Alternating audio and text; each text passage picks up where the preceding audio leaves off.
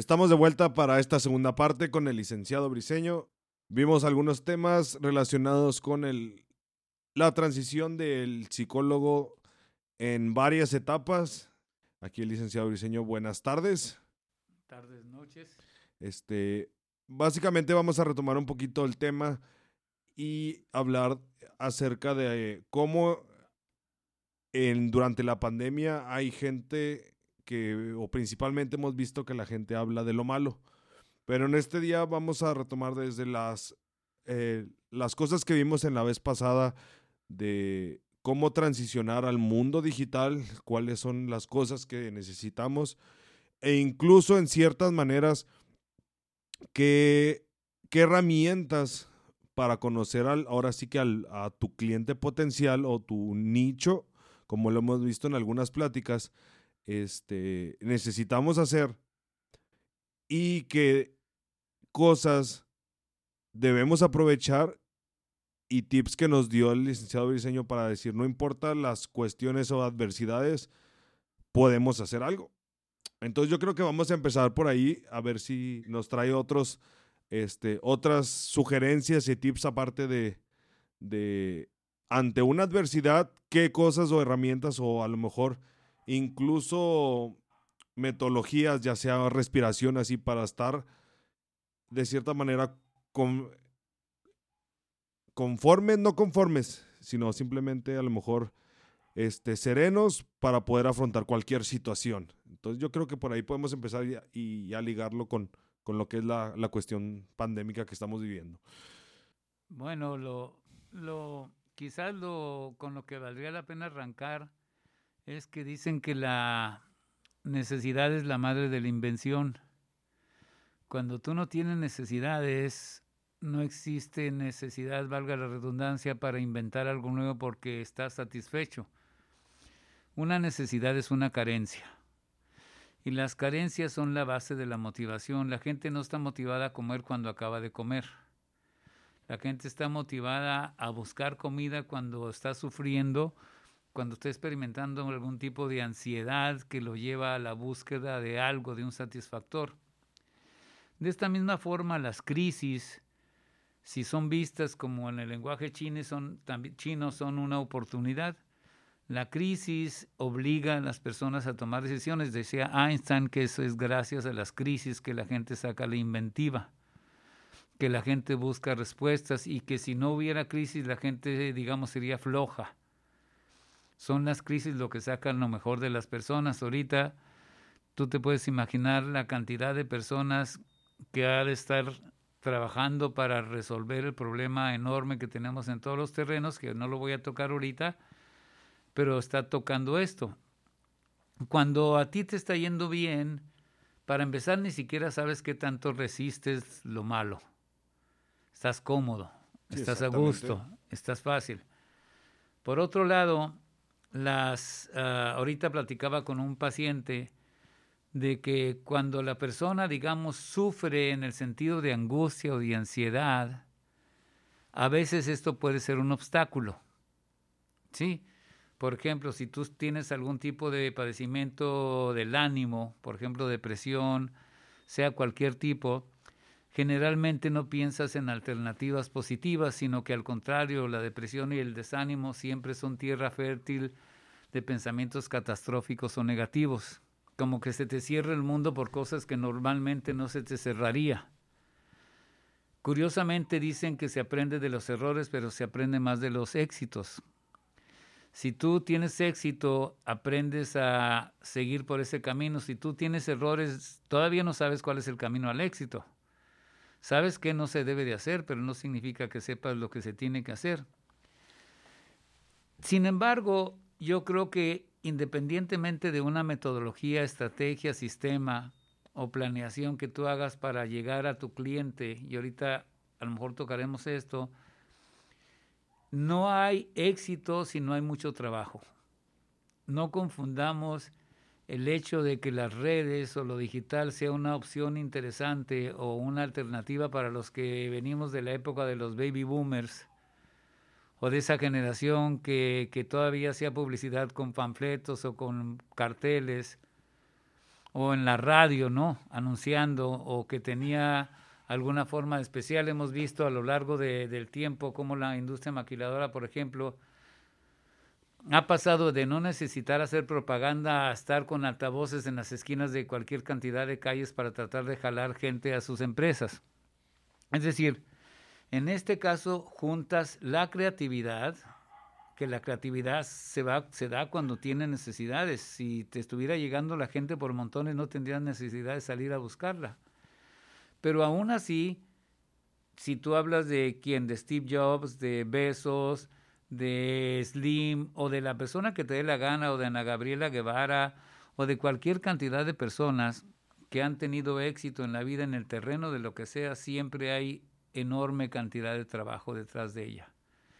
Y yo quisiera arrancar con esto para que no se confunda el tener una metodología que sí ayude a tener más posibilidades de éxito, pero que no crean que porque de repente te brincas a lo digital, cuando tu propaganda siempre ha sido de voz a voz o de recomendaciones, que de repente te va a caer la enorme cantidad de clientela. Para empezar, sería peligroso que te cayera mucha clientela si no estás entrenado para atenderla.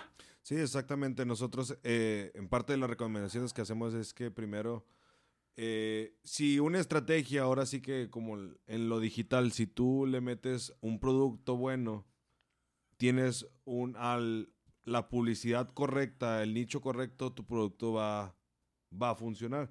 Pero si tú tienes un producto que es malo, por mucha publicidad y mucha invención, mucha tecnología que ves, pues nadie te lo va que decía, no sé si Abraham Lincoln, que puedes engañar a toda la gente una ocasión, ¿verdad? La puedes engañar a toda, o puedes engañar a algunos mucho tiempo, pero nunca puedes engañar a todos durante mucho tiempo. Sí, exactamente, nosotros básicamente eh, leíamos un artículo la, la, vez pasada, este, que era muy interesante, que decía, ok, dice, a lo mejor, este, ligándolo un poquito con lo, con lo que nos está comentando, que decía, ok, venderle una vez a la persona, a una persona, dice, pues cualquiera. O sea, si le pone ganas, tantito esfuerzo, le puede vender algo a, una persona. Que esa persona te compre dos, tres veces, ahí es donde radica qué tan bueno es tu producto y qué tan convincente fuiste con esa primera persona.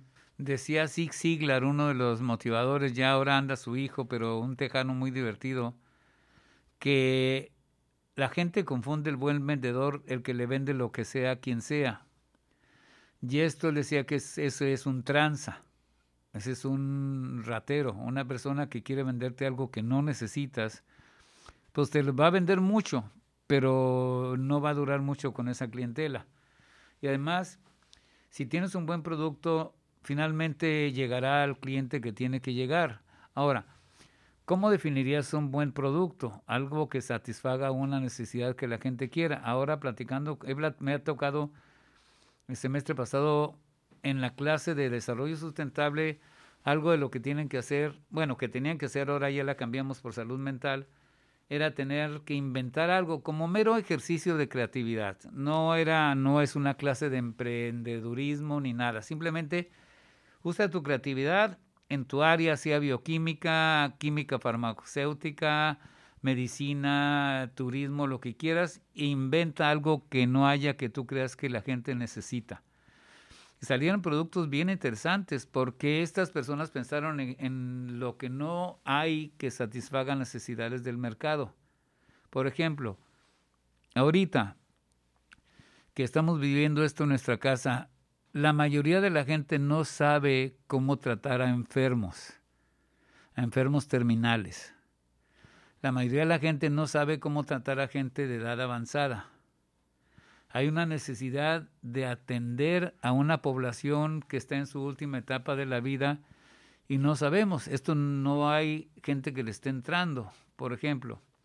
Entonces, si yo soy psicólogo, si tú eres ingeniero en sistemas o ingeniero en computación, o físico o químico o lo que te dé la gana, tienes que pensar qué competencias yo tengo, no qué producto yo tengo, porque luego si tú haces la, según tú haces el cóctel de, de, ¿qué será?, de almejas más rico que tú crees que a ti te gusta y a lo mejor a la gente le importa un bledo, pues eso no va a funcionar. Tienes que pensar, ok, ¿qué de lo que yo sé hacer le va a resolver un problema a alguien. Y resolver un problema simplemente puede ser el hambre, el antojo, o puede ser reducir el tiempo en que se tarde en hacer un producto. Tú puedes diseñar un tornillo que le resuelva a alguna empresa el, el, retenedor de algún tipo de aparato. En fin, tienes que pensar en qué les vas a resolver.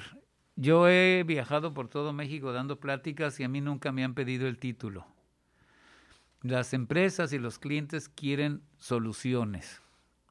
No quieren necesariamente lo que tú a como de lugar les quieres vender. Tienes que resolverles broncas que ellos tienen, sea reducir tiempo, ahorrarles lana, evitarles conflictos, incrementar sus ventas, llámalo como quieras, pero la gente va a esperar que lo que tú le vendas resuelva algo. Y desafortunadamente los estudiantes, para empezar, desechan el método científico como algo importante que les serviría para medir y cuantificar de manera numérica o estadística cómo les están funcionando las cosas y no simplemente asumieran que automáticamente esto sirve. Sí, exacto. Yo en una, en, de hecho es, es algo muy este, interesante que lo, lo toque y lo tomamos ahorita en, en contexto.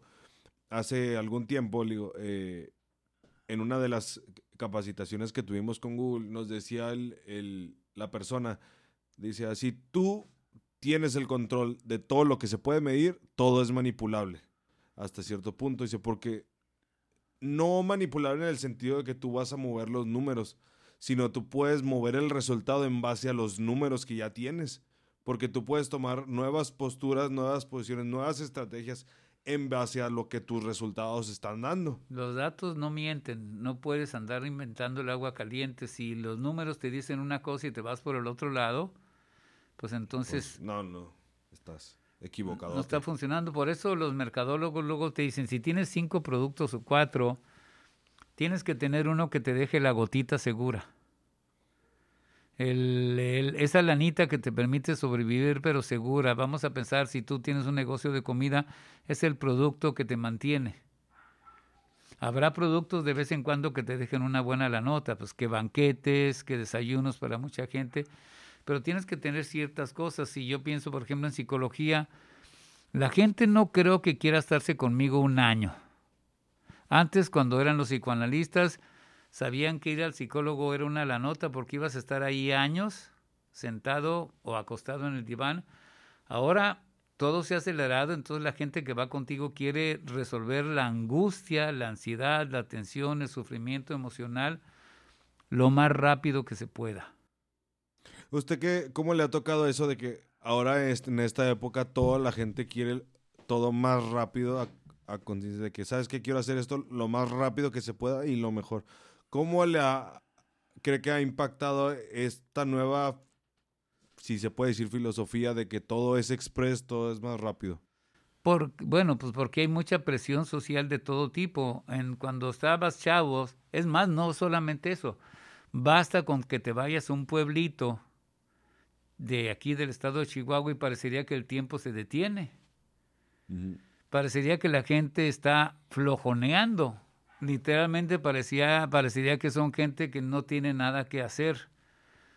Porque para ellos la vida es muy lenta. porque Para empezar, porque las opciones de la tienda hay una.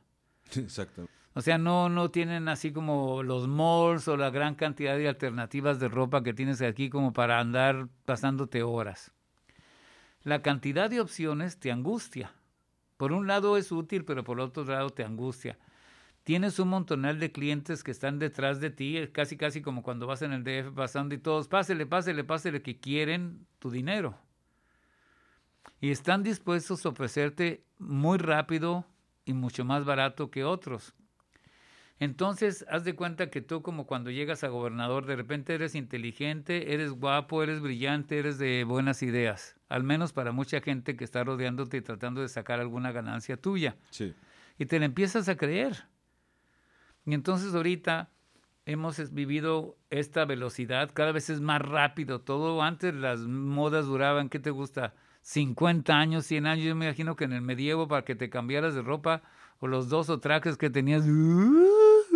Sí. La moda tardaba años, ahorita ni siquiera en un año ya cambiaste de, de, de look, que primavera, otoño, verano, Haz de cuenta que estás cambiando todo tan rápido. ¿Cuánto dura un celular? Pues, Todavía no sale ni siquiera uno cuando ya el otro ya viene en camino. Exactamente. De hecho, es algo, es algo. La ropa todavía, de cierta manera, conserva ahora sí como dicen las estaciones. De que primero. Pero si hablamos, nos metemos al punto de la tecnología donde apenas sale un teléfono, le digo yo, este teléfono ya este, lo agarré en, no sé, hace dos meses y en cuanto salió este, las dos semanas anunciaron la segunda versión de este, más el que venía y más el nuevo que viene en enero ya. la competencia nos está obligando a acelerar el paso de manera dañina. Dañina, todavía no terminas de hacer tu casa cuando ya el estilo de casas ya cambió. Ah, estamos llenos de youtubers dedicados a promover tenis, camisas, teléfonos, carros, llantas. Tú dime qué producto hay algún tipo que está tratando de sacar la última moda en eso, en lentes, en aparatos para, para escuchar mejor, en tipos de casas de retiro. Hay una, hay una especie de, de depredadores y de buitres que están por todos lados tratando de conquistarte. Y entonces esto hace que las cosas sean muy aceleradas, entre otras cosas. Tú lo quieres rápido ya. ¿Por qué? Pues porque ya te acostumbraste a que la gente te lo da. Vas a un pueblito y como que no hay una tienda de conveniencia para toda la noche. Exactamente. De hecho, esto nos pasó en, en, un, en una parte que fuimos. Eh, ah, pues cuando fuimos a, a, La Paz. Nos dio un resto de risa porque llegamos y, y pues de venir de aquí de, de Juárez, llegamos y siempre me gusta este, platicar con los taxistas porque son las que mayor información te pueden dar de, de la situación. Y lo, lo, raro es que veníamos tres personas en el, en, el, en el taxi y me dice, no, es que, ah", le digo, ¿cómo está la ciudad? Y yo, no, ha crecido, este, me dice, ya tenemos más cosas, más tecnología. Y muy emocionado me dice el, el, el taxista, lo última novedad que tenemos en la ciudad son los cuatro altos. Y yo me quedé así como que, ah, caray, el cuatro. O sea, antes no había ni siquiera altos en las calles. Sí, exactamente, y me, y me, lo, me lo hice muy emocionado. Y dice, sí los conocen, y dice, es un lugar donde hay cuatro altos y pasamos uno y uno. Sí, y, sí. Y así como que, ah, caray, nos quedamos así, pues, ¿a dónde llegamos? O sea, ¿de qué parte de...? No, y La Paz, precisamente hasta su nombre le queda bien porque el mar, de repente hay unas olas de 20 centímetros de alto y te dicen es que el mar está agitado ahorita. Sí, exactamente. De hecho, y ciertas cosas que, que, que vimos que, que, ahorita reflejan mucho eso, ahorita trayendo la memoria, porque simplemente le, le comentaba un amigo, digo, le preguntó a un policía y nos dio risa también porque me dice, oiga, este, ¿me puedo tomar una cerveza en el, en, aquí en el malecón? Y lo que le dice el policía, oiga, compadre, ¿se puede tomar en el malecón? Y decimos que, pues todo el mundo se las toma en el malecón. Sí, así, pues que zona turística, sí, pero pues... No hay nadie. Pues, pues échele, o sea, pues si ya me nos dicen que, le, que alguien está tomando, pues me dice y pues ya no se puede. no, está muy suave la paz. Este, y nos dio como que cierta vez dices, ah, caray, o sea, pues aquí no pasa el tiempo, o sea, ciertas cositas, un resto de gente caminando que aquí es, o sea, aquí la gente no creo que salga por... No, pues para que empezar no hay nada que ver. Digo, no es como que salgas, en cambio vas a Campeche, vas a Coatzacoalcos, vas a Celaya, vas a Mérida, vas a Guadalajara, vas a Monterrey. Creo que Juárez tiene tanto dinero en términos de lo que produce, lo que genera, y es una vergüenza porque no hay una correspondencia en, en, la, en la estructura urbana, en, en la oferta para recreación familiar que tienen muchas ciudades. Sí, creo que sí, estamos de acuerdo y más que nada eh, una vez me acuerdo que hicimos un, nos tocó ir a concursar a, a representar a Juárez. Eh, hicimos un video mapping en, una, en un edificio de, de, Chihuahua. Y la gente, incluso que iba con nosotros, oye, ¿de dónde sacaron esas imágenes? Digo, no, pues son cosas que son de Juárez que nadie va y ve. Este, simplemente cosas que la gente sabe que a lo mejor y ni siquiera que existen. Y tenemos aquí, me dice, es que pues, ¿dónde está eso verde? Le digo, no, pues que si hay lugares verdes. como cuatro. Como cuatro, le digo, pero realmente, o sea, como nomás pasas por ahí por lo agitado que está, o sea, le digo a muchos, ¿tú conoces la ladrillera de Juárez? Y me dice, ¿a poco hay una ladrillera aquí en Juárez? Y le digo, sí, le digo que, que nadie, la casa de adobe son cosas que... Muy, pero, pero sí son muy pocas la oferta que hay, no hay lugar para caminar, ya para que un centro comercial sea un atractivo, pues realmente qué vergüenza que, que el centro comercial sea un lugar de atracción para familia, ¿no? Especialmente si no tienes dinero para comprar ahí. Exactamente.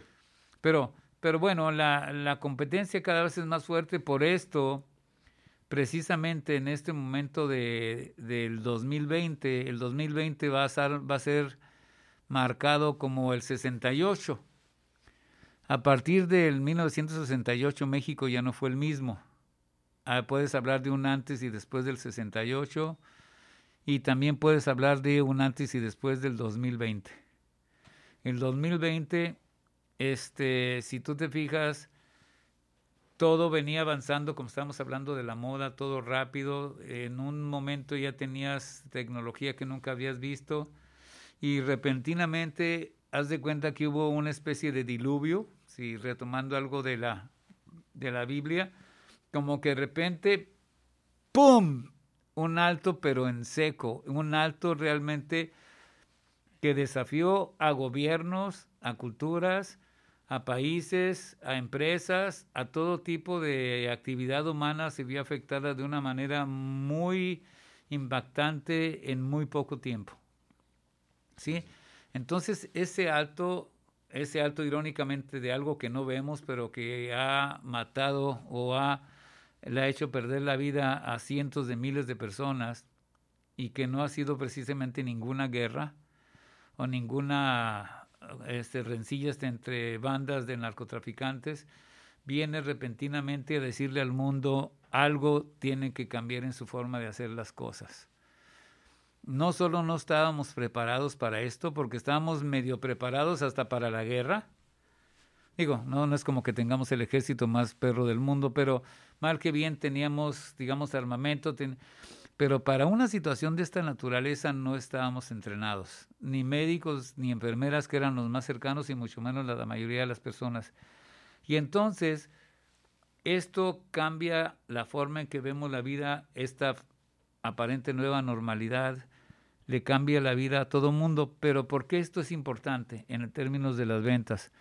Porque para empezar, ¿cuántos negocios que dependían de que la gente saliera no han reventado o no están en situación muy grave.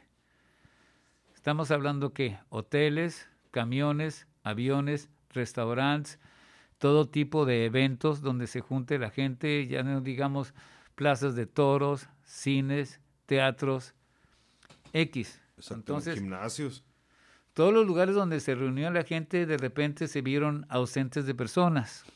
Sí, y eso estamos hablando de los de fuera. ¿Y qué pasa? Entonces la gente tiene que hacer algo. Entonces empieza a ver que los repartidores a domicilio.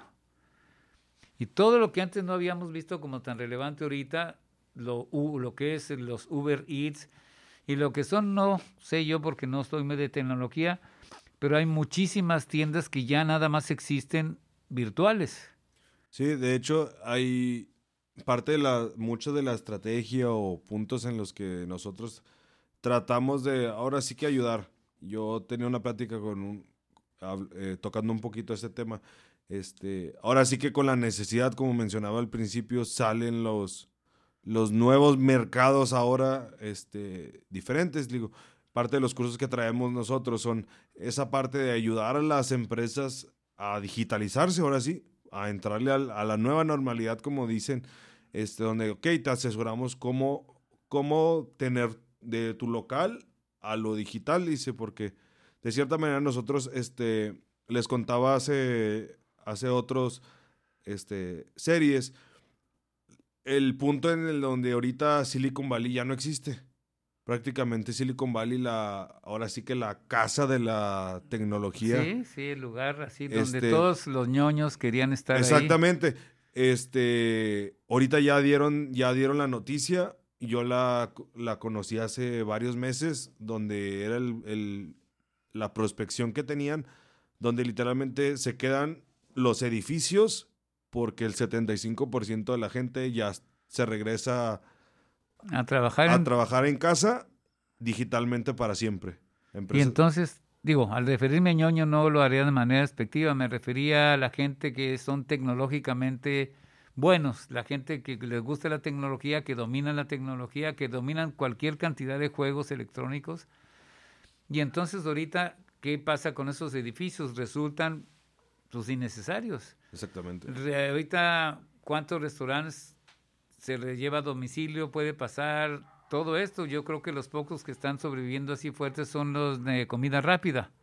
Sí, exactamente donde pasas y recoges las cosas, pero lugares así donde llegabas a resentarte, a disfrutar el restaurante, eh, ya me imagino la Júa, en estos tiempos donde la escenografía de la Júa era espectacular, el pueblito mexicano, el México típico, todos esos lugares ahorita los tienen que reinventarse. Sí, todos aquellos lugares donde tenían de cierta manera un atractivo, como mencionamos el, el pueblito mexicano, o sea, ¿cuántos nosotros no fuimos al, al show de la noche a ver caballos y la ciudadcita que está dentro, o sea, o sea cómo reinvent de cierta manera no es sé que es a lo mejor es más difícil que uno de comida rápida, como ah, pues, toma tu bolsa y te la llevo y se acabó. Pero a lo mejor no nomás los lugares, también la forma en que la gente se viste, los tapabocas, a lo mejor en un momento dado tendremos digo, puede parecer absurdo, cascos, ropa, moda diferente que va a ser una moda que te proteja, a lo mejor los auditorios van a tener divisiones este, con plásticos o con acrílicos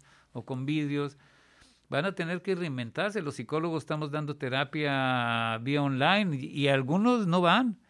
Alguna gente me dijo es que si yo no estoy en una terapia presencial no voy a ir. Pues yo tampoco voy a arriesgarme a tener gente ahí que me pueda contagiar y, y, ni modo, tendré que pensar cómo le voy a llegar a un montonal de gente que antes no me conocía a través de conferencias, a través de charlas, a través de videos, a través de otra forma para que la gente se pueda acercar a mí. Ya he dado varios cursos, pero online. Sí, yo creo que esto lo hemos visto a lo mejor. Yo les, les comentaba en, en otra parte, en otro día, cómo es que eh, ha afectado de cierta manera. Yo les digo, es que les mencionaba algo un poquito más breve, no tan profundo, de decir, ok, todo esto de la del encierro, de todo, todos en su casa, este, ha traído también cosas buenas. Les comentaba en su momento que, que lo que, eh, suponiendo en el caso de México, que lo que se proyectaba de que iba a pasar en 15, 20 años, se tuvo que adelantar y literalmente, o sea, ¿sabes qué? O sea, si la, la universidad, este, 100% virtual, este, se tenía pensado en años, o sea, tuvo que... Mañana. Exactamente. Yo ah, me acuerdo cuando, eh, cuando trabajaba en la, en la uni, el centro de investigación, un doctor nos dijo, es que de donde yo vengo, él venía de, de Cataluña, de una universidad, dice, ahí los alumnos para empezar se peleaban por, por trabajar con nosotros. Dice, aquí en México, cuando me regresé era todo lo contrario, o yo tenía que perseguirlos para que y nos dice, ah, lo que se proyectó durante un análisis este, de informativo sobre lo que iba a pasar con las universidades y con la, el sistema educativo, nos comentaba es que está proyectado que en 15 años desaparezcan las universidades como instituciones donde la gente va. Eh, habrá cosas que serán necesarias, pues no puedo imaginarme tener un equipo de básquetbol virtual.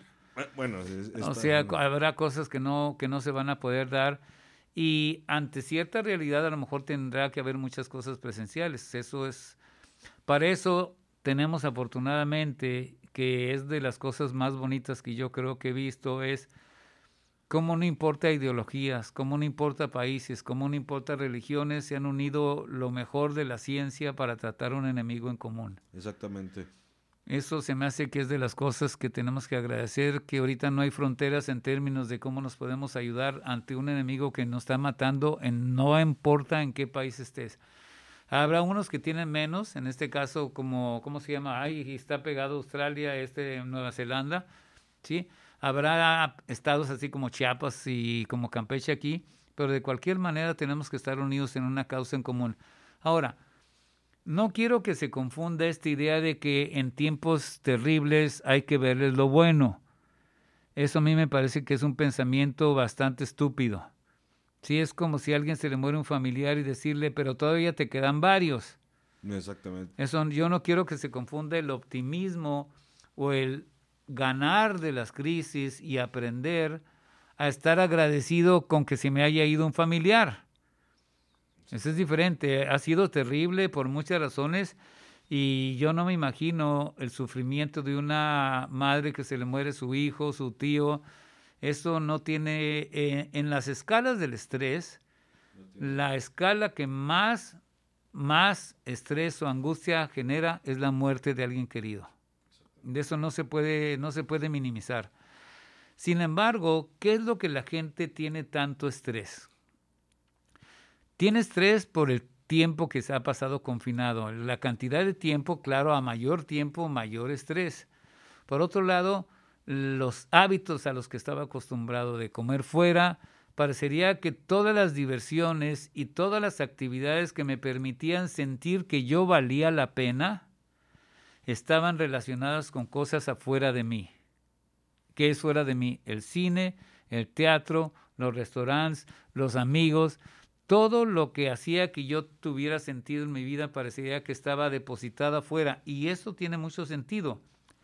El hombre tiene, eh, que apareció en la Tierra, ¿qué te gusta? Como 2.5 millones de años, así como Homo. Como 100 mil tiene ya más o menos decentemente ya aparecido a nosotros. Pero el ser humano es un ser sociable, es un ser que no, que no existe en ausencia de otros. Entonces el hecho de no estar con otros o con otros que te importan es como una especie de muerte. En la antigüedad cuando te segregaban del grupo te morías, era la muerte, era el abandono de la protección que tiene el grupo. ¿Qué ha sido de beneficioso, de benéfico en esta pandemia? Que la familia, en muchos casos no, en muchos casos ha incrementado la violencia doméstica por la misma frustración de la gente, tenemos que recordar que mayor frustración hay mayor agresión. La gente que se frustra de no conseguir cosas tiende a ser agresiva. Pero por otro lado, también la gente ha aprendido a, ¿qué sería? Reinventar la vida de familia, conocer a los hijos que no conocía, conocer a la esposa que no conocía, empezar a tratar de encontrar formas de convivir que sean más saludables y que no todo sea depositado afuera, porque si tú te fijas, la ropa, el perfume, el carro, inclusive el trabajo, el estatus, todo eso de repente dejaron de tener valor. Porque ni necesito andar en la calle, ni necesito presumir la ropa, ni necesito que huelan el perfume que traigo, el lugar a donde voy a comer. Todo lo que, todo lo, imagínate, todo lo que los chavos consideraban valioso que es a dónde voy, a quién me conquisto, con cuántos amigos tengo, qué tipo de bebida consumo. Todo era afuera. Y de repente te quitan lo de afuera como algo importante, entonces haz de cuenta que te desnudan de tu valor que tenías como persona. Y entonces empiezas, ahora sí, ¿qué puedo hacer en esta situación? En lugar de chillonear y lloriquear y quejarme de todo esto que sí vale la pena entender que hay esta queja, para empezar, si yo pienso en mí, yo, yo como persona, porque podemos hablar de siete áreas de la persona, yo, pareja, familia, trabajo, escuela, comunidad y espiritualidad. Mi, yo, yo mismo puedo, aún estando solo, puedo conectarme con gente afortunadamente. Puedo reencontrarme a través de las redes con amigos o con, con colegios de psicólogos o colegios de abogados, etc. Puedo dedicarle tiempo a mi salud. No necesito un gimnasio para hacer ejercicio. No necesito un restaurante para comer bien. Puedo ser creativo y hacer comida más saludable. Como cuando alguien no, no quiero pensar la cárcel. ¿No te has fijado que en las cárceles tienen como siempre barras y cosas para hacer ejercicio? Sí, ok. A nivel pareja, puedes hacer muchas cosas estando aislado, redescubrirte, reinventar, ya no digamos todo tipo de actividades, hasta las actividades sucias, libidinosas y léperas. Si hablas, eso estás hablando en pareja, si hablas en familia, hay muchas cosas que se pueden hacer en familia. Puede hacer el guisado que le toca a ti, cada semana le toca a cada uno hacer un guisado diferente. Podemos hacer una lista de actividades lúdicas que podamos hacer entre todos, cada quien. No los niños de dos años, ¿verdad? Pero los jovencitos de ahí en adelante pueden proponer cosas para divertirse y entre todos elegir cuáles son las más padres. En fin, pueden hacer muchos juegos en familia. A nivel este trabajo, tú lo dijiste, el trabajo se tiene que modificar. Ahora que tengo trabajo, yo, ok, ¿cómo lo voy a modificar para que sea saludable, para que pueda seguir siendo igual de productivo? La Organización Mundial de Trabajo tiene varias opciones de hacia dónde se van moviendo los mercados. Ahorita, los psicólogos que antes no pensábamos, tenemos que moverlos con la tecnología, tenemos que repensar la forma en que hacemos las cosas. Si hablas a nivel comunidad, más vale y espero que hayamos aprendido que yo no creo. La verdad, en ese sí soy, soy medio pesimista y yo creo que la gente mala va a seguir siendo mala, no importa la experiencia. Pero si aprovechamos esta experiencia, sí podemos ser mejores como comunidades, protegernos, cuidarnos, aprender a convivir de manera más saludable, aprender a consumir de los negocios, de los vecinos, de los negocios, del lugar en donde estamos viviendo para no perder estas empresas. Si, hablamos de nivel de este, educación, estoy encerrado, ¿qué puedo hacer? Capacitarme. Hay muchas oportunidades de aprender cualquier cantidad. Es más, yo creo que hasta, hasta para hacer cosas prohibidas puedes obtener eh, ahorita información en las redes. Puedes hacer una carrera, una carrera, puedes documentarte mucho para hacer eh, un oficio o una carrera o una profesión. Sí, de hecho, eh, es, es curioso que, y qué bueno que tocamos este tema, me acuerdo que yo en un inicio sí se acuerda de que, le digo, ahora sí que nos da risa y siempre les platico esto. Cuando, cuando nos seguimos y buscamos, este, le digo a un compañero, me dice, ¿dónde encontraste este cliente? Le digo, pues en el Facebook. Preguntó que quién sabía hacer algo, yo le dije que yo, yo lo sé hacer y así se va. Entonces me dice, ah, qué padre. Y le digo, sí, le digo, es que mira, recuerda en la antigüedad, te pedían, ok, busco, no sé, ingeniero en sistema. Sección amarilla. Ajá. Sí, exactamente, desde ese entonces y que decía que haga, este, no sé, que maneje servidores, que maneje esto, que maneje esto, que maneje esto, esto y esto y esto, y ahí te aventaban todo. El aviso clasificado. Sí, y luego ya te decían, ok, carrera trunca o terminada o X, pero siempre ya te pedían cierto grado de, de expertise en la escuela. Y hace mucho, cuando, cuando estábamos, este, me tocó estar en, un, en una conferencia de Google en, en, Los Ángeles y nos decía, esto le hablo en el 2016, y nos decía, todo tiene, va, a, va a tender a ser más específico. Y ahorita busca, incluso las, digo, nos sigue dando risa, le, le comentaba a un amigo, decía, mira, vamos a reírnos un ratito, dice, ¿qué hacemos? Vamos a ver las solicitudes de empleo que salen en, varios lados, dice, y cuando te das cuenta, dice, y nos, y nos da risa no, no, no de las solicitudes, de quién realiza la solicitud de empleo. O, la, o los anuncios, porque ahorita, por ejemplo, vas con el México con el cardiólogo. No, y vas a Alemania y el cardiólogo especialista en aorta, el cardiólogo especialista en... Al rato, yo como psicólogo no puedo hacer orientación vocacional, orientación sexual, terapia de parejas, terapia para gente de la edad, de la tercera edad. Pues no puedes hacer todo. Exactamente. Y nos, nos da un resto de risa en, este punto porque decía, busco, la otra vez vimos uno de, de programador. Busco programador que haga páginas web, que haga programas a la medida, que haga aplicaciones móviles, que programe celulares de la antigüedad, que programe aires, o sea, o sea era, quería todo luego. Quería todo y luego, y luego y llegamos al punto y le vamos a ver cuánto están ofreciendo y luego cinco mil pesos al mes. al mes por todo lo que venía así, digo. Así nos sucede en los cursos. Quieren un curso de liderazgo, de comunicación, de manejo de personal, de valores y actitudes de misión y visión de la empresa en cuatro horas. Sí. No, y, y nos da risa, le digo, cuando, cuando le encargan le digo, a, una persona que busque, le digo, yo sé que los, las personas de recursos humanos, pues para eso es su trabajo, reclutar a la gente, le digo. Además no son especialistas en publicidad. Exactamente, pero o sea, la forma en que, en que comunican lo que buscan, o sea, y le digo, es que una vez aprendimos, y le digo, y se me ocurrió preguntarle al de recursos humanos, oye, ¿cómo buscas gente? No, pues que voy con la persona y le pregunto qué sabe hacer y es lo que pongo. Y yo, ¿sí te has dado cuenta que en el trabajo no se usa todo lo que él sabe? Pues no, pero, pero fíjate, hay algo de sentido en esto. Si tú dices, por ejemplo, yo quiero, se solicita un ingeniero en sistemas, te van a caer 400.572 personas. Entonces sí tiene sentido que traten de ser lo que se dedica el que va a estar ahí. Pero si le preguntan a alguien, primero hay que empezar a alimentar ingeniero en sistemas con especialista en páginas web. Okay. Exacto. Y ya ibas calculando el agua a los camotes de cuánta gente te está llegando. Porque si pones tanta precisión, pues no va a ir ni uno. Eh, eso, eso es lo que explicaba un, un, una persona que yo sigo. Es un, un ingeniero de. Ay, creo que es de, de Venezuela. Algo así. Terminó en Estados Unidos y ahorita vive en Nueva Zelanda. Ahí él te explica cómo es que llegó hasta allá. Este, él empezó trabajando para Microsoft y todo eso. Y, luego, y le dicen, les voy a decir cómo empezó mi entrevista. Sí, yo al principio empecé haciendo un trabajo que me pedían que hiciera. Este, empecé practicando de buena, de buena fe, no este, en un lugar que dices, bueno, pues podía practicar aquí, pues para eso.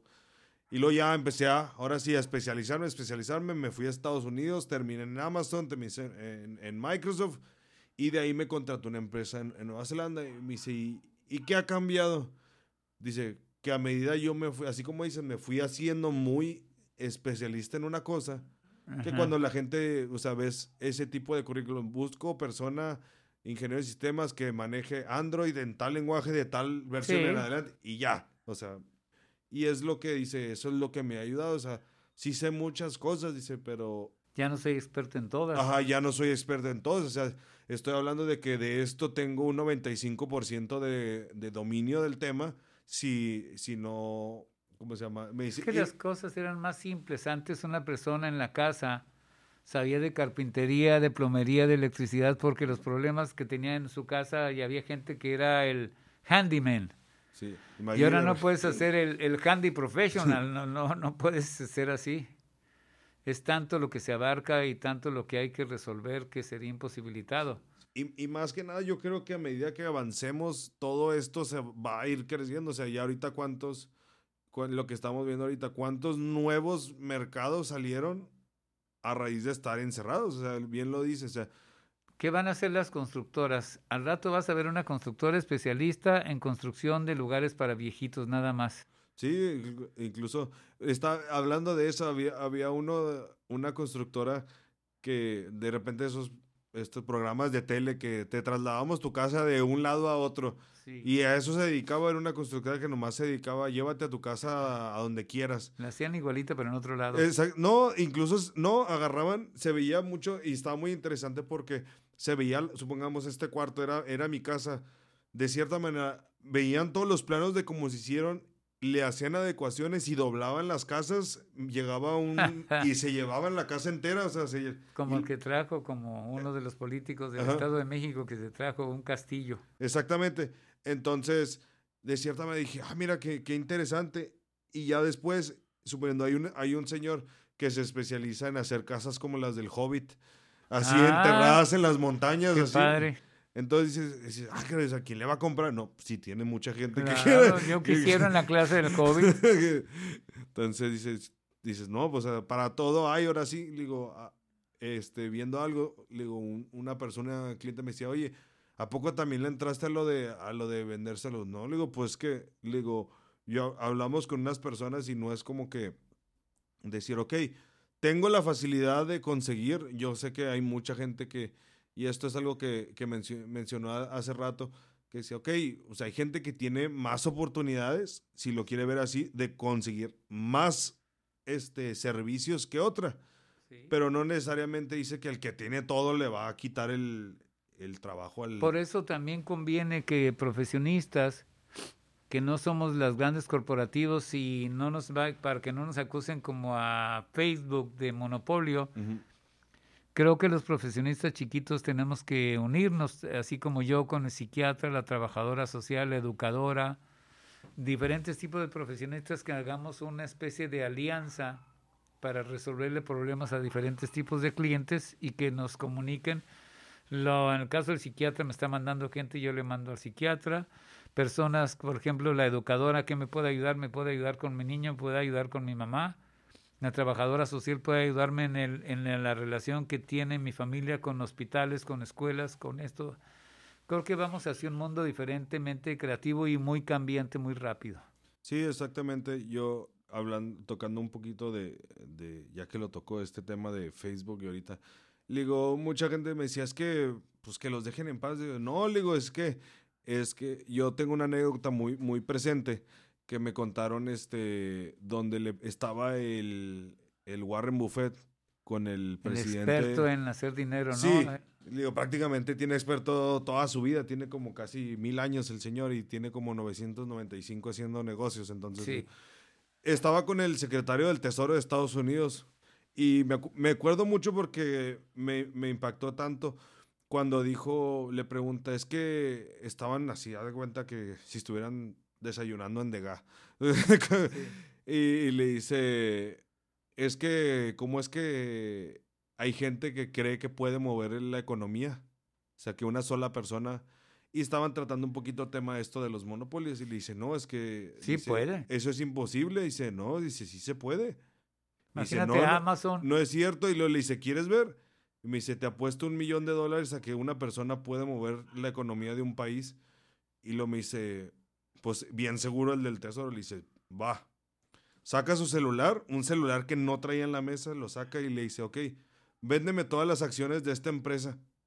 Y la, se ve la, la curva así que dice, velas es la, la, tu tesoro, ahora sí. Pues saca su iPad y donde ve la, cómo va el mercado, pues empieza a bajar. Dice, ¿qué pasó? Dice, y dice, a ver, lo ya. Y lo ya viste y lo, sí, lo, a ver, cómprame todas estas ya. Y empieza a subir otra vez y se estabiliza. Y se queda el, el, dice, dice, ¿sabes por qué? ¿Qué pasó? Dice, tú sabes quién soy yo, ¿verdad? Y le dice, sí, o sea, eres el, eres Warren Buffett. Dice, me dice, no. Dice, todo, no es que yo tenga todo el, el, el dominio del tesoro de, de, de, la nación, dice. Lo que pasa es que yo soy de influencia a muchas personas y en cuanto yo empecé a vender, claro todos los demás dijeron algo va a pasar y todos vendieron. Es como si viene Carlos Slim a una tienda de ropa de aquí Juárez nada más inaugurarla, aunque no absolutamente haga nada. Todo el mundo va a llenarse de esa tienda, va a pensar que algo tiene, que está así o algo y va a ser. Entonces yo creo que con esto terminamos nuestra segunda parte. Esperemos tener otra plática este, en a lo mejor en, de otro tema. De la desidia. Exactamente, de hecho creo que es un tema muy interesante porque yo tengo la filosofía de que todo mundo, aunque digamos que no, no es, estuvimos este, practicando este, la desidia toda esta pandemia, yo creo que mucha gente ahí se cicló. Entonces yo creo que eh, es todo por hoy. Gracias y buenas noches.